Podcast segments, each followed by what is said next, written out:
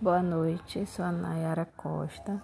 Vou falar sobre a teoria cognitivista de Piaget e seus seguidores.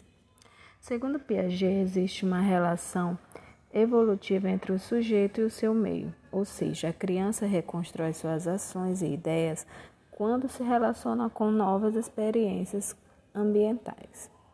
A interação acontece através de dois processos simultâneos: a organização e interna e a adaptação ao meio. O desenvolvimento cognitivo acontece por meio de uma série de estágios sequenciais ordenados e previsíveis, através dos quais vai sendo construída a estrutura cognitiva seguinte, mais complexa e abrangente.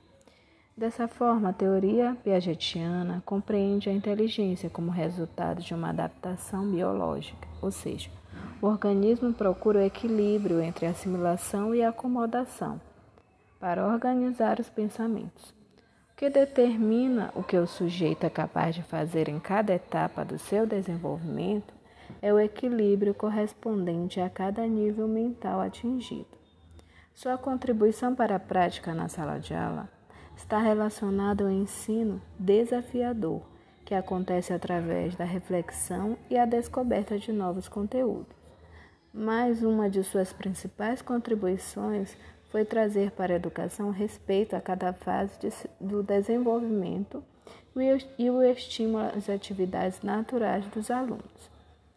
Elementos como linguagem e interação social também passaram a ter um espaço essencial dentro da sala de aula.